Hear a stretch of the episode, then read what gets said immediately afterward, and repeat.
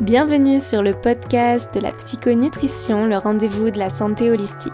Je suis Claire Pensée, diététicienne nutritionniste, professeure de yoga et créatrice de contenus digitaux. Dans ce podcast, seule ou en compagnie d'experts dans leur domaine, je vous transmets des clés de santé accessibles et concrètes pour vous sentir sereine et alignée au quotidien. Si ce n'est pas déjà fait, je vous invite à vous abonner au podcast pour ne pas manquer les prochains épisodes, mais aussi à lui donner un avis et 5 étoiles afin de soutenir mon travail pour l'aider à perdurer.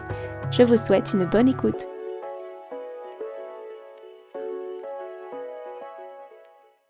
Bonjour à toutes, j'espère que vous allez bien. Je suis ravie de vous retrouver dans cet épisode de podcast et aujourd'hui j'ai envie de partager avec vous une réflexion que je me suis faite il y a quelques semaines.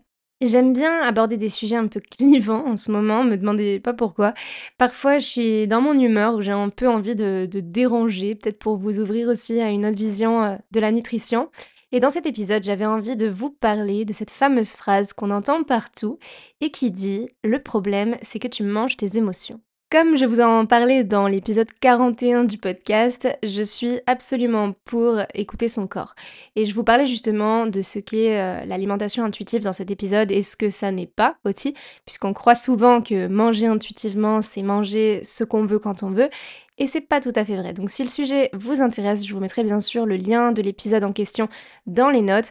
Alors je me fais un peu l'avocat du diable aujourd'hui, euh, mais je le fais volontairement parce que je trouve que cette expression de manger ses émotions est en vogue en ce moment, euh, très galvaudée aussi, qu'elle est vraiment utilisée euh, à tort et à travers, et qu'elle peut aboutir à beaucoup de culpabilité finalement, à des croyances erronées qu'il ne faut jamais succomber à ses émotions, mais aussi à une soif de perfectionnisme qui ne vous rendra pas nécessairement heureuse. En ce moment, j'aime bien remettre les pendules à l'heure et vous apporter donc euh, mon point de vue qui est un petit peu plus nuancé sur ces notions-là, euh, là où beaucoup de personnes euh, prétendent détenir la vérité absolue, c'est un petit peu le problème dans, tout, dans tous ces domaines relatifs à la nutrition. Et je me suis dit que ça ferait un parfait épisode de podcast, donc j'espère que ce sujet vous plaira et c'est parti.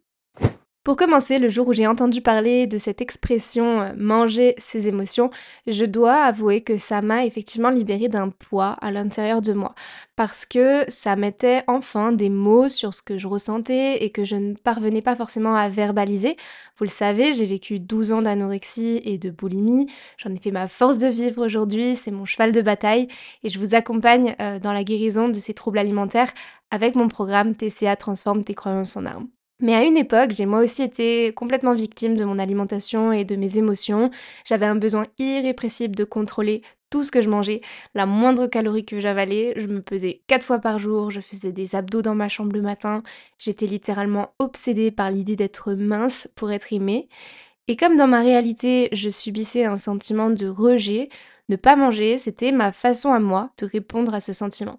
Donc au resto, je regardais le menu deux semaines à l'avance pour voir euh, ce que j'allais pouvoir manger. Ma famille devait même appeler le restaurant pour savoir s'ils avaient des options que j'accepterais de manger. Enfin, c'était vraiment terrible comme situation. En contrepartie, j'avais ces crises de boulimie qui venaient euh, tenter de remplir ce vide intérieur que je ressentais. Alors vous savez, cette fameuse sensation de vide qu'on ressent et qu'on cherche désespérément à combler en vain, puisqu'on se rend compte que finalement, peu importe ce qu'on mange et peu importe la quantité qu'on va manger, rien n'est capable de combler ce vide intérieur. Et mes crises de boulimie montraient encore une fois ce rejet, mais j'ai envie de dire cette fois-ci le rejet de moi-même, et elle venait aussi compenser l'absence de nourriture forcément dont mon corps avait besoin. Donc je me situais dans un espèce de paradoxe entre un besoin de contrôle qui répondait à des blessures non résolues en moi et des épisodes de craquage total parce que je cherchais à combler mon vide intérieur. On reparlera de ce vide un peu plus tard parce que j'ai une vision bien particulière du vide et qui je pense euh, pourrait aussi vous aider euh, à mieux l'appréhender, à mieux le vivre. Tout ça pour dire que ce terme de manger ses émotions, ça m'a permis de verbaliser mes ressentis et ça m'a fait beaucoup de bien. Et pour le constater avec les personnes que j'accompagne, il n'y en a pas une qui ne m'a pas dit un jour c'est exactement ce que je ressens, merci de mettre des mots là-dessus. Et je trouve ça essentiel en fait de mettre des mots dans un premier temps sur ce rapport émotionnel que vous entretenez avec l'alimentation. Mais il faut ensuite bien le comprendre, ce terme. Parce que tout d'abord, manger et ressentir des émotions, ce sont deux faits inhérents à la nature humaine. Il n'y a pas un humain sur Terre qui puisse euh, survivre sans manger et qui soit sans émotion. On ne peut tout simplement pas vivre sans. Et le problème, c'est de croire que c'est un problème. On pense qu'on ne devrait pas manger ceci ou cela, on culpabilise de craquer sur un bout de chocolat, on a peur de ressentir notre tristesse ou notre chagrin, donc on va manger pour la camoufler, du moins temporairement. Vous voyez là que ce n'est ni l'acte de manger, ni le fait euh, de vivre une émotion qui est en cause, c'est le fait que vous les ayez rendus indissociables l'un de l'autre. Si vous zoomez d'un peu plus près sur votre situation, vous vous rendez bien compte que manger un bon repas en compagnie d'une personne que vous aimez tout en refaisant le monde, c'est le genre de moment qui est plutôt agréable. Quand votre meilleur ami vous fait une surprise, quand vous recevez une attention délicate d'un collègue, quand votre chéri vous fait un câlin, quand vous partez en vacances, vous ressentez des émotions fortes. Et elles sont plutôt positives. Et pourtant, quand on est atteinte d'un rapport conflictuel avec l'alimentation, bizarrement, c'est comme si manger et ressentir une émotion agréable devenaient incompatibles. Pourquoi? Parce que la nourriture est devenue la réponse de premier choix à une émotion désagréable. Autrement dit, pour vous, ressentir une émotion inconfortable égale manger. Donc forcément, de ce point de vue, manger n'a plus rien de réjouissant. Et c'est justement ça, manger ses émotions. C'est quand, au quotidien, vous subissez un comportement alimentaire que vous savez pas normal, tandis qu'il répond à une blessure émotionnelle non résolue. Maintenant, tout le monde mange par émotion, faut pas se leurrer. Hein. Et c'est ici qu'il faut pas faire l'amalgame. Je vais vous donner mon propre exemple, ce sera peut-être euh, un petit peu plus parlant. Quand je me sens bien, j'adore cuisiner, j'adore manger, je me sens inspirée dans la vie, j'ai envie de créer des projets, j'ai des ambitions, j'ai plein d'idées de recettes en tête, etc. Quand je me sens triste ou blessée, bah comme beaucoup de monde, je perds l'appétit en fait. Je ne mange quasi plus, j'ai plus envie de rien globalement, euh, mes projets sont à l'arrêt, j'ai plus de motivation à avancer, je me remets en question, etc. Quand une personne me manque, ce qui est drôle, c'est que très souvent j'ai envie de manger un aliment que je sais que cette personne aime. Même si c'est pas un truc que j'aime spécialement à la base, je vais avoir envie de ça parce que ça va me rappeler cette personne-là. Et si je vous donne ces exemples, c'est pour vous montrer que notre alimentation, quoi qu'on en dise, elle est régie par nos émotions. Et c'est précisément sur ce point-là que j'ai envie d'apporter une nuance qui fait toute la différence selon moi, c'est que manger intuitivement dans l'écoute de son corps, sans qu'aucune émotion n'affecte à un moment donné notre comportement alimentaire, c'est pour moi impossible. Et c'est vraiment un leurre, c'est une utopie je pense de croire ça, tout simplement parce qu'on est des humains et que par définition, nous sommes des êtres émotionnels. Une émotion, c'est de l'énergie. C'est une énergie qui descend dans le corps et qui vous pousse à certaines actions. Émotion égale action. Chacune de nos actions découle d'une émotion qu'on a précédemment ressentie et l'acte de manger n'échappe pas à cette règle. Quand je parle de manger ses émotions, je fais référence notamment à ces personnes qui ont refusé d'accepter ça et qui se retrouvent donc en train de subir un comportement émotionnel vis-à-vis -vis de leur alimentation. Et pour faire face à ça, en douceur, je vous ai énuméré les trois points qui vont pouvoir vous aider à d'une part regarder vos émotions en face, à les appréhender autrement et d'autre part à accepter de les vivre pleinement pour arrêter de manger vos émotions.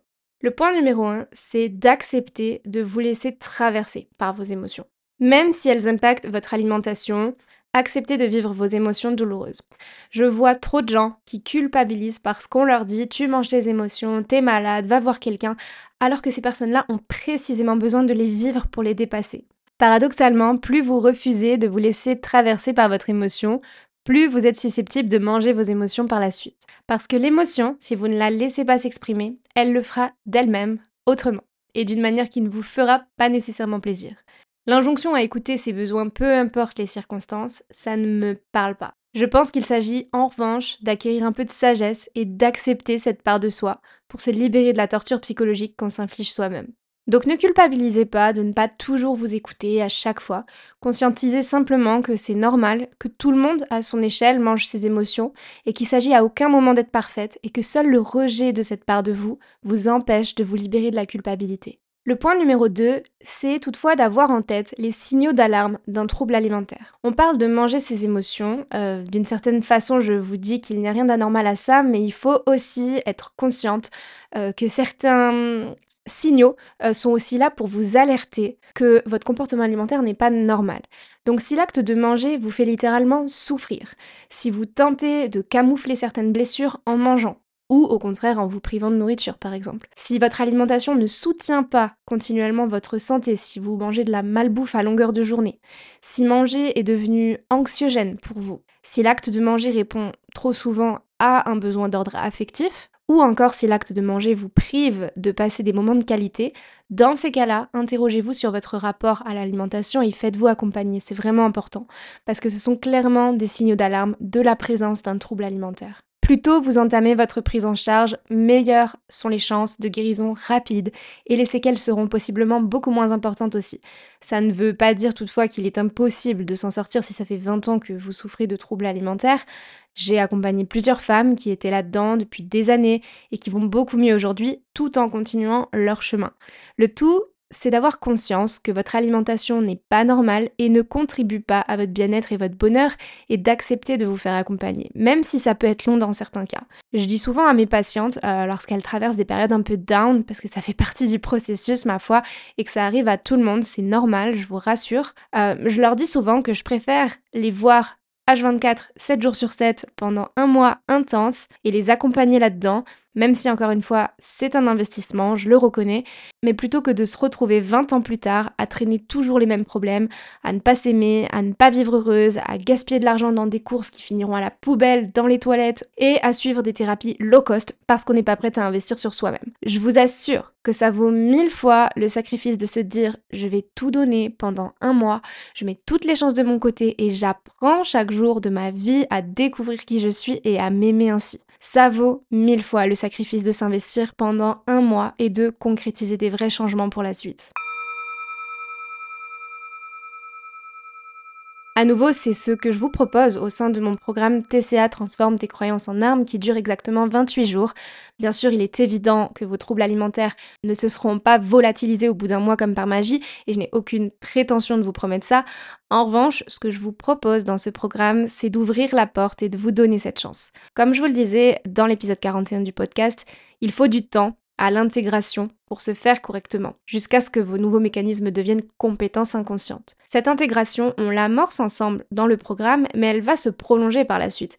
C'est le chemin de votre vie en fait. Mais si vous n'avez pas eu certaines prises de conscience avant, si vous n'avez pas déconstruit certains schémas, si vous n'avez pas entrepris certains changements, si aucun déclic ne s'est opéré avant, l'intégration ne peut bien sûr pas se faire. Et c'est ce que je vous invite à suivre dans le programme, c'est ouvrir la porte à certaines réalisations, changer concrètement des schémas de votre quotidien, bouleverser vos croyances, laisser émerger des déclics, vous faire confiance, faire valoir qui vous êtes pour, in fine, n'avoir pas d'autre envie que de vous aimer et respecter votre corps. Et c'est ça l'idée du programme. En fait, on n'est pas en train de lutter contre soi-même. De toute façon, on ne peut pas lutter contre soi-même. L'idée, c'est juste d'avoir envie de s'aimer. Et c'est vraiment une réponse à cette envie qui est ce vers quoi je vous amène dans le programme. Je vous accompagne aussi vers cette intégration pour que vous en sortiez autonome et non plus dépendante de quelqu'un, d'un thérapeute ou de qui sais-je, et que vous n'ayez plus besoin de passer de thérapie en thérapie dans l'espoir d'avoir d'autres déclics. Évidemment, si le programme vous intéresse, vous le retrouverez aussi dans les notes de l'épisode.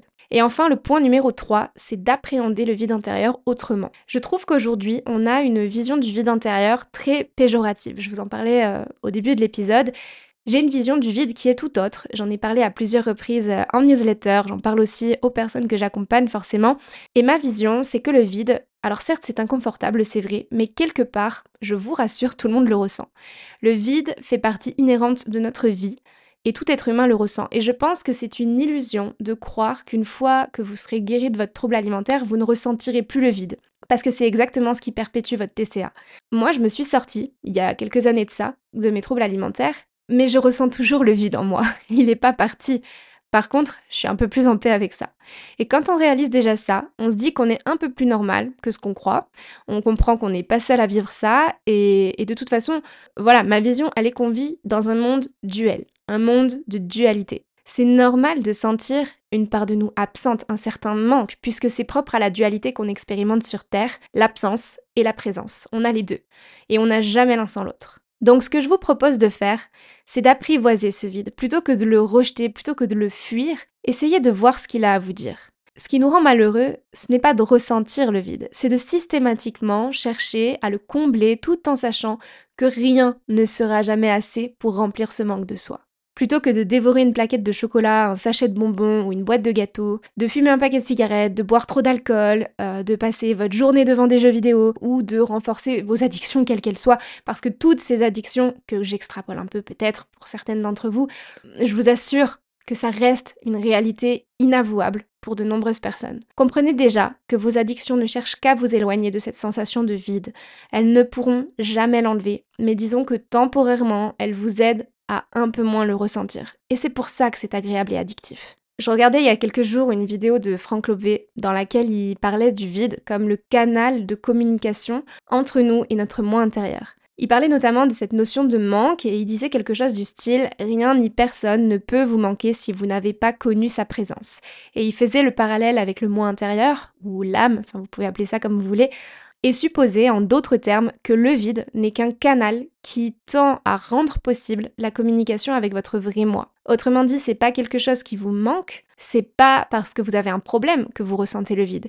C'est simplement que, comme tout être humain sur Terre, en tout cas la grande majorité, vous êtes déconnecté de votre moi profond qui cherche pourtant à communiquer avec vous. Donc la prochaine fois que vous ressentez ce vide en vous, ce que suggère Franck Lobé, au lieu de vous tourner vers la plaquette de chocolat ou toute autre euh, addiction, c'est de voir où le vide peut vous mener. Qu'est-ce que vous êtes sur le point de découvrir à propos de vous-même en expérimentant le voyage à travers le vide? On refuse de le vivre parce que c'est terrifiant et inconfortable. Mais peut-être qu'au-delà de la peur du vide se cachent des potentialités incroyables, prêtes à être révélées. Et cette vision-là me parle énormément et m'aide à considérer le vide autrement, pour le vivre autrement lorsque je le ressens, et ça a tout changé, c'est vraiment puissant. D'ailleurs, c'est un peu l'état qu'on cherche à atteindre en méditation. Quand on dit faire le vide en soi, euh, je pense surtout qu'il s'agit d'accepter de laisser venir le vide en soi, de s'en imprégner et d'observer ce qui en découle, sans s'analyser, sans se juger, sans vouloir tout comprendre. Ce qui nous empêche de méditer, c'est justement parce qu'on remplit notre cerveau de pensées pour ne pas ressentir le vide. Et c'est pas évident, hein, je dis pas le contraire.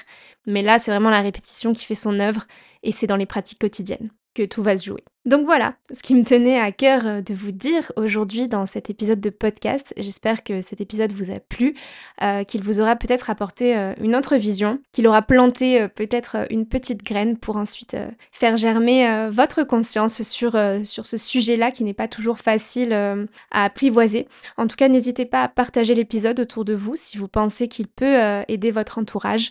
N'hésitez pas non plus à le partager sur vos réseaux sociaux, ça m'aide beaucoup à faire connaître le podcast. Et quant à moi, je vous retrouve bientôt pour un nouvel épisode. Je vous dis à très vite. Prenez soin de vous.